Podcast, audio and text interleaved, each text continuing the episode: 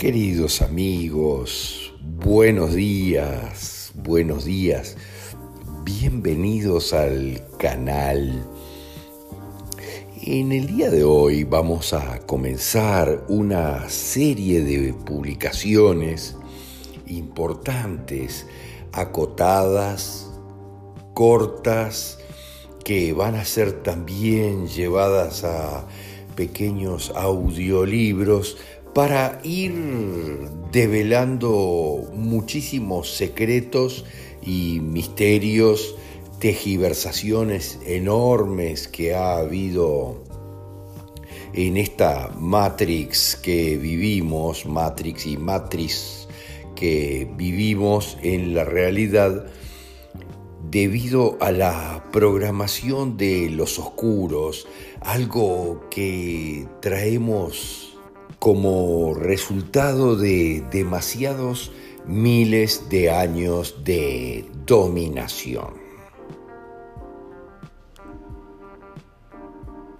En esta oportunidad vamos a abordar algo fundamental, eh, porque si tú pensás que realmente las Trinidades es el Padre, el Hijo y el Espíritu Santo, ya estamos complicados, porque la verdadera Trinidad es totalmente diferente y siempre estuvo oculta, pero estuvo muy bien usada nuestra memoria residual. Como explicamos en nuestro libro El secreto de la inmortalidad, nuestra memoria es fabulosa y abarca cientos, cuando no miles de vidas. Pero eso es lo que se está utilizando para que nosotros aceptemos determinadas cosas como la de las trinidades, como verdades, cuando en realidad la única trinidad poderosa de origen de todos los caucásicos es la de las tres Marías.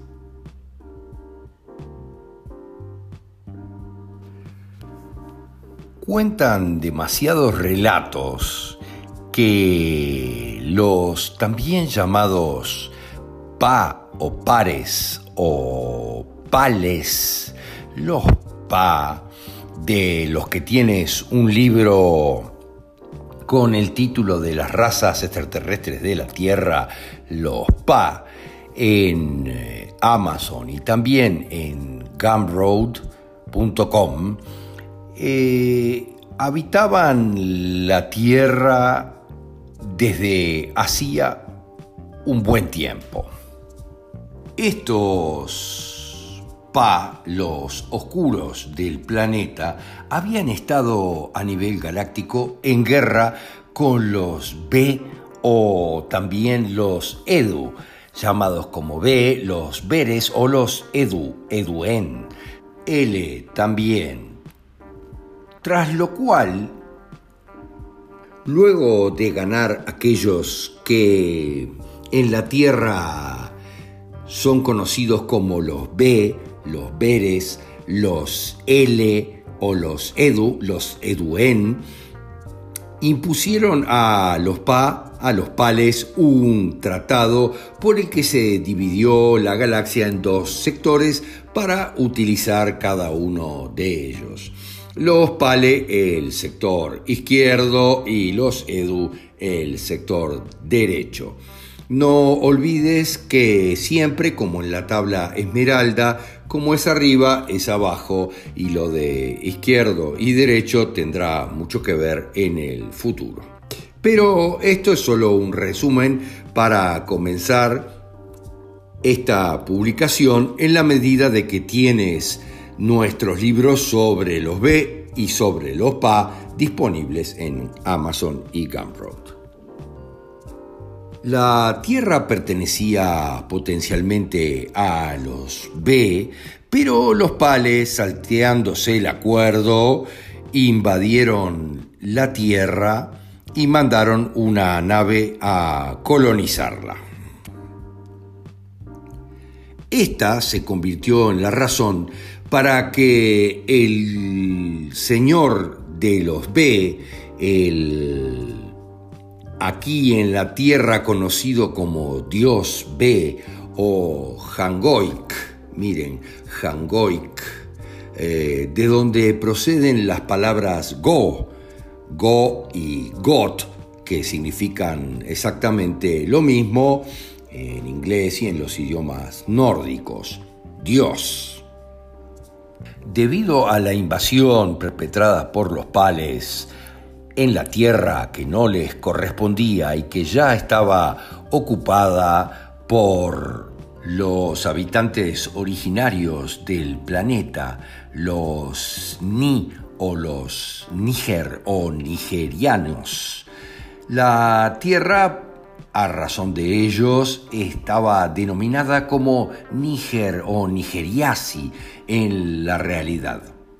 Y esta invasión habría sido la razón para que el zar de los B, de los L, de los Edu, enviara a su primogénito un dios segundo o el B segundo a nuestro planeta para equilibrar las cosas. Debes de tener claro que B quiere decir dos o segundo en Elengoa, la lengua divina. Cualquier otra acción que hubiera tomado de su planeta de origen el Dios Todopoderoso hubiera afectado también a los Níger, a los Níger habitantes originarios del planeta que no tenían nada que ver con el incumplimiento del tratado. Por eso se comenzó lo que todos conocemos de algún lugar como el experimento de la Tierra, un experimento en el que por segunda o tercera vez se iba a intentar la convivencia de las dos razas más poderosas de este universo local, los B y los PA, nuevamente. Cuentan que el zar segundo de los B tomó como segundas para esta expedición de procreación de la raza blanca en la Tierra a su prima segunda, también conocida en la Tierra como Marta. Estamos hablando aquí de la primera de las Súrides. Fíjense, pero ¿qué significa las Súrides o las Quérides, que así se conocen en la tierra, significa querida o amada. Ese fue el nombre que se aplicó a las tres compañeras en esta expedición del zar de los L, que se transformaron en madres de toda la raza blanca de la tierra también conocidas como las Marías, las tres Marías. Cuentan que en segunda instancia pasaron a recoger por el globo B o el globo mundo a Margarita, Margoda, Margot, Bane, Beane o Beane. Otra prima y encumbrada princesa del globo B, Anus, o como también conocemos en la Tierra, Vanus. ¿Recuerdan Puerto Vanus? Muy bien, y antes de llegar, tuvieron algunos inconvenientes y problemas en sus naves, por lo tanto, tuvieron que retrasar esta expedición. Recuerden que el dios B era el zar de los L. porque reinaba sobre los hombres que vivían en los globos Eliseo. De esta manera, el zar de los B se dirigió a la tierra con María, Marta y Margot, las tres que son conocidas en la tierra como las tres Marías, las tres Yúrides, que significa las tres blancas, también las tres Moiras, las Helenas, las Cariátides, las tres Gracias, las Queries y las Valqueries. Fíjense, las Belqueries. Las Belqueries o las queridas del B, posteriormente para nosotros Valquirias, representadas generalmente aladas, porque eran guerreras poderosas y aladas, porque llegaron volando a la tierra. No vamos a utilizar fechas de esta llegada porque son verdaderamente muy inciertas, pero sí está claro que llegaron unos 4 o 5 mil años después que los pales, pero provenientes del planeta o el globo, el Val Edén, que todavía al día de hoy seguimos llamando el Edén, provenientes del Edén.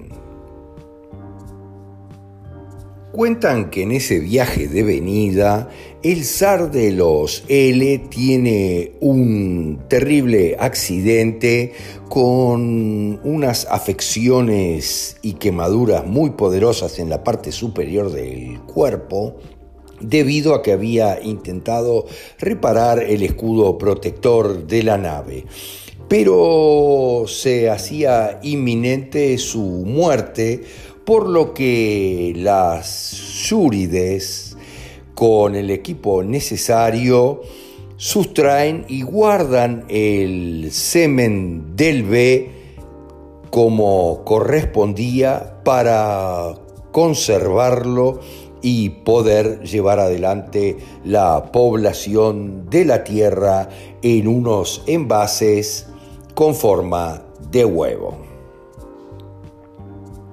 Cuentan que luego de algunas vueltas, que en la realidad fueron siete alrededor de la Tierra, la nave estelar aterriza en la Tierra en lo que hoy es conocido como México y no muy lejos de su capital. En lenguaje celeste, la región en la que aterrizaron fue denominada como Améric, que significa la región del contacto final y que nada tiene que ver con Améric o Vespucio ni ninguno de los inventos posteriores. Pero la nave de las Súrites se posó en Améric, no muy lejos de la hoy Ciudad de México. Las llamaron también las Mariaj, Mariach o Mariac, de donde procede hoy la palabra de los mariachis. Los Mariac quería decir las astronautas. Pronto en la región cercana al aterrizaje, donde había un enorme lago, se construyó o comenzó la construcción de una ciudad que recibiría el nombre de Tolimaque o Tolimac a orillas de ese enorme lago y sus habitantes serían llamados de ahí en adelante los toltecas. Estos desde el principio obviamente fueron dirigidos muy especialmente por los hijos de el dios B engendrados por las Marías. No te extrañará entonces que los toltecas fueron realmente la civilización más avanzada de las Américas en ese momento. Pero te va a interesar entender algunas cosas más para las que recurriremos a otros documentos.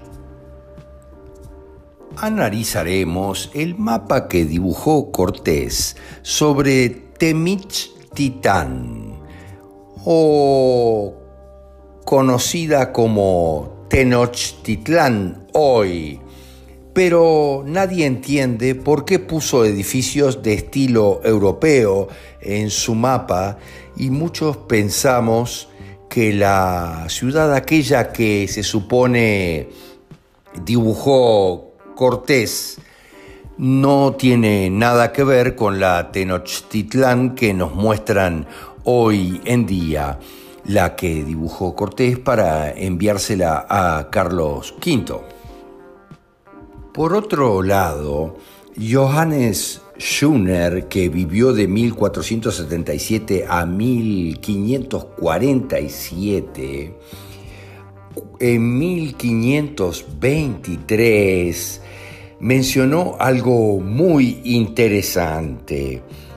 Aseguró que Tenochtitlán, la ciudad conquistada por Cortés, por Hernán Cortés dos años antes, era la metrópolis china de Kinsai, la ciudad del cielo, entre comillas. Miren qué interesante esto. América está unida en cierto concepto con el continente asiático, según Schuner, con una arquitectura impresionante. Pero el trabajo de Schuner se basa en la comparación de la arquitectura de los dichos de Marco Polo cuando visita Kingside con los dichos de Hernán Cortés cuando visita Tenochtitlán o Titán. Schuner tuvo acceso a varios testimonios especiales, como la segunda carta de parestesco de Hernán Cortés, pero también el libro de las maravillas del mundo del famoso Milione del veneciano Marco Polo. Y Schuner estaba al tanto de lo que se había escrito sobre los viajes de unos y de otros que viajaron a esas tierras ubicadas al oeste. Pero lo por demás interesante es que Schuner denominara a esta ciudad como la ciudad de los cielos o la ciudad estelar. Cosa que también hicieron muchas tribus de indígenas centroamericanos. En ese entonces, Marco Polo describía a Kinside como una de las ciudades más grandes de la Tierra, también construida en la parte oriental de Asia sobre una laguna. Pero de estas similitudes nos ocuparemos en una posterior publicación. Lo que es muy interesante son las descripciones hace Schuner sobre esta ciudad del cielo. Hernán Cortés, en su carta fechada en octubre de 1520, que se publicó rápidamente en España, en Sevilla, en la imprenta de Jacobo, Kronberger, en noviembre de 1522, siendo posible con eso que Schuner también haya relacionado estas metrópolis, la que conquistó Cortés con las de Oriente de Marco Polo. Veamos la descripción de Cortés de México Tenochtitlán, que fue hecha unos pocos años después. La gran ciudad de Tenochtitlán está fundada en una laguna salada y si se quiere entrar hay dos puentes o cuatro entradas de calzadas hechas a mano y muy prolongadas, tan anchas como dos lanzas juntas. Es tan grande la ciudad como Sevilla y Córdoba. Son las calles de ella, las principales de la ciudad, muy anchas y derechas, y hay puentes con muy anchas y grandes vigas, muy poderosas, recias y muy bien labradas.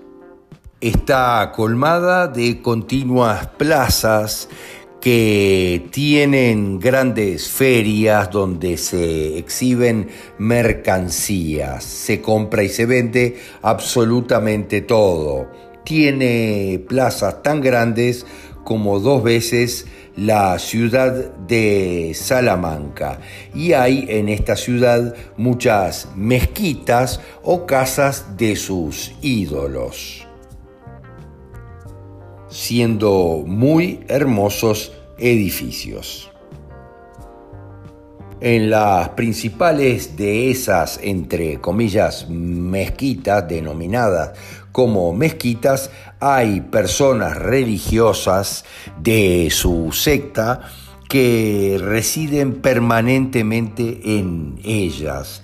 Hay en esta gran ciudad enormes muy buenas y espectaculares casas. Y la razón es que todos los señores de estas tierras son vasallos de Moctezuma y tienen sus casas en esta ciudad, al igual que otros ciudadanos ricos que también tienen muy buenas casas. La gente de esta ciudad es de una perfecta manera y primor, especialmente en su servicio a los demás, que no existe en otras ciudades de estas provincias. En todos los señoríos tenían fuerzas y guarniciones con gente suya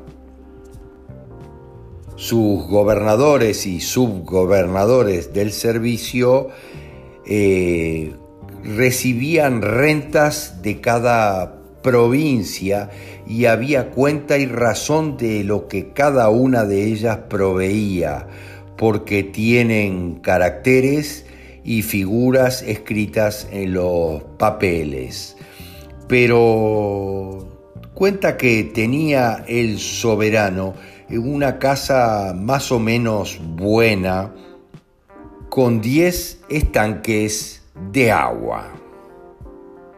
Otra de las cosas muy interesantes que suceden en el estudio del mapa de Cortés es que ya aparece el águila bicéfala. Miren lo que estamos hablando. El águila que es el símbolo más poderoso, uno de los más poderosos de los B, el águila bicéfala, que después está totalmente diseminada por todos los territorios de los caucásicos.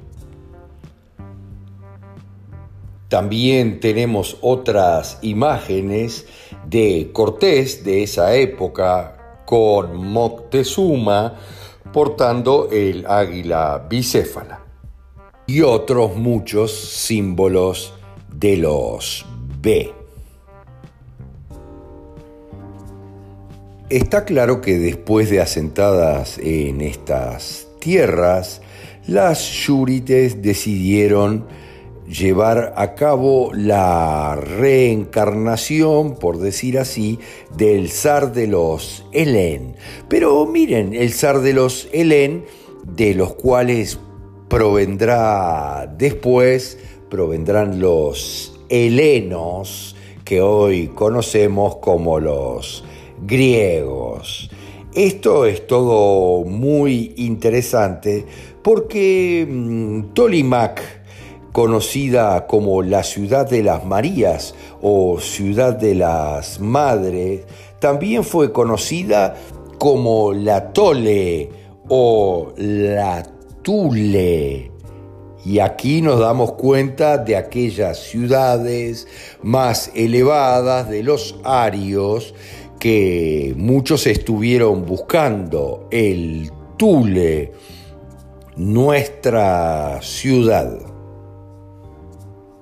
Los indoarios toda la vida y los caucásicos estuvieron detrás de encontrar la verdadera Tule, que pensaban que era en el Polo Norte o lo antes entendido como la Hiperbórea.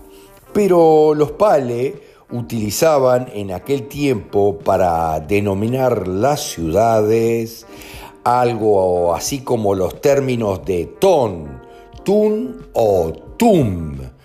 Fíjense, los pales centroamericanos, eh, y nos va a quedar totalmente claro cuando todavía hay ciudades que se denominan como tun o tum, con terminaciones de este tipo que es obviamente el origen de town, ciudad en ciertos idiomas. Eh, los toltecas en la realidad eran una raza pale que vivían muy tranquilamente y pacíficamente, humildemente en la región cercana a este lago, donde se produjo el aterrizaje de la nave de las Tres Marías. Desde el principio las cuidaron muy especialmente y las acogieron con gran admiración ayudándolas en la construcción de la ciudad y cooperando con ellas en todo, mano a mano con sus hijos y los engendrados por las Yúrides. De aquí vienen las innumerables leyendas de los carros que aterrizan en algunas tierras y de las que descienden hombres pálidos y blancos que hay en todas las civilizaciones indoarias. El semen que se había conservado del zar de los L fue introducido técnicamente en eh, María, fíjense, la hija de Dios pasó a ser de esta manera y así fecundando un óvulo de la que se conocía como la Adama, miren, Adama que significaba ella es la madre. Adama es otro de los nombres que obviamente recibió la hija de Dios y la madre de toda la raza blanca en definitiva en la tierra, que obviamente la Biblia cristiana utilizó de otra manera, confundiéndola con Adama o Adam e interpretando esta palabra como de un hombre macho procreador, cuando en realidad Adama o la dama quiere decir en la actualidad lo mismo exactamente en castellano o en francés. Significa que es la madre. Pero que como se habrán dado cuenta, fue llevada a ser madre sin mediación de hombre alguno.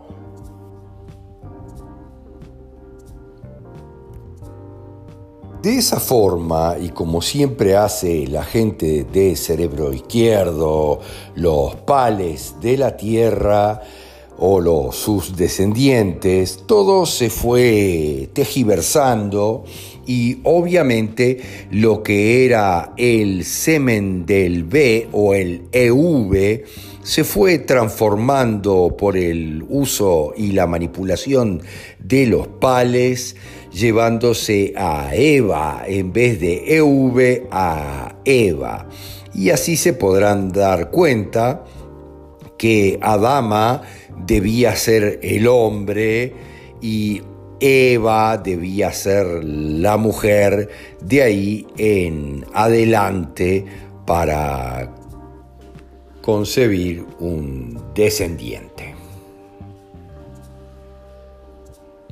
De esta forma, después, obviamente, María Maistatu se le llamó como a las otras Yurides, las otras blancas, María, recuerden que Mariac significaba cosmonautas, nombre que todavía conservan en su importante significado. Y de esa manera es que María concibió al rey B II o el bebé sobre la tierra, pudiendo entender que es la abuela lejana de todos los hombres blancos, de aquello que le dieron a llamar universe, hasta entonces planeta de los Pa.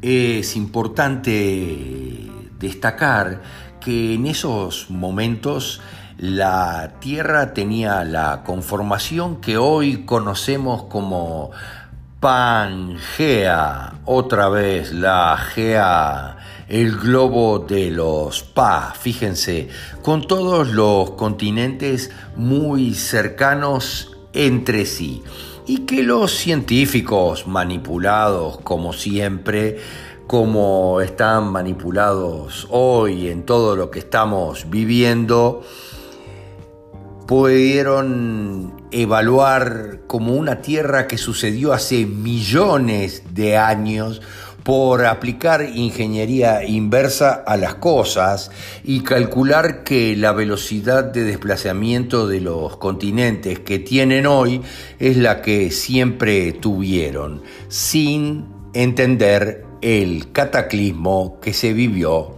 de por medio o más bien sin querer ver el cataclismo que se vivió de por medio sobre el que hablaremos en una siguiente publicación.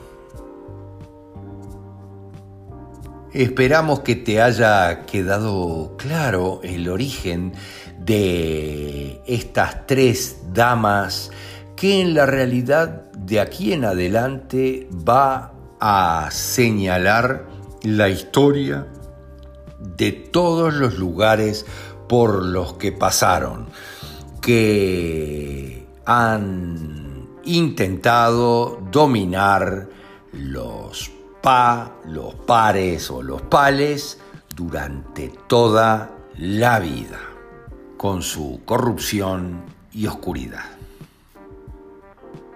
Gracias, gracias, gracias. Namaste.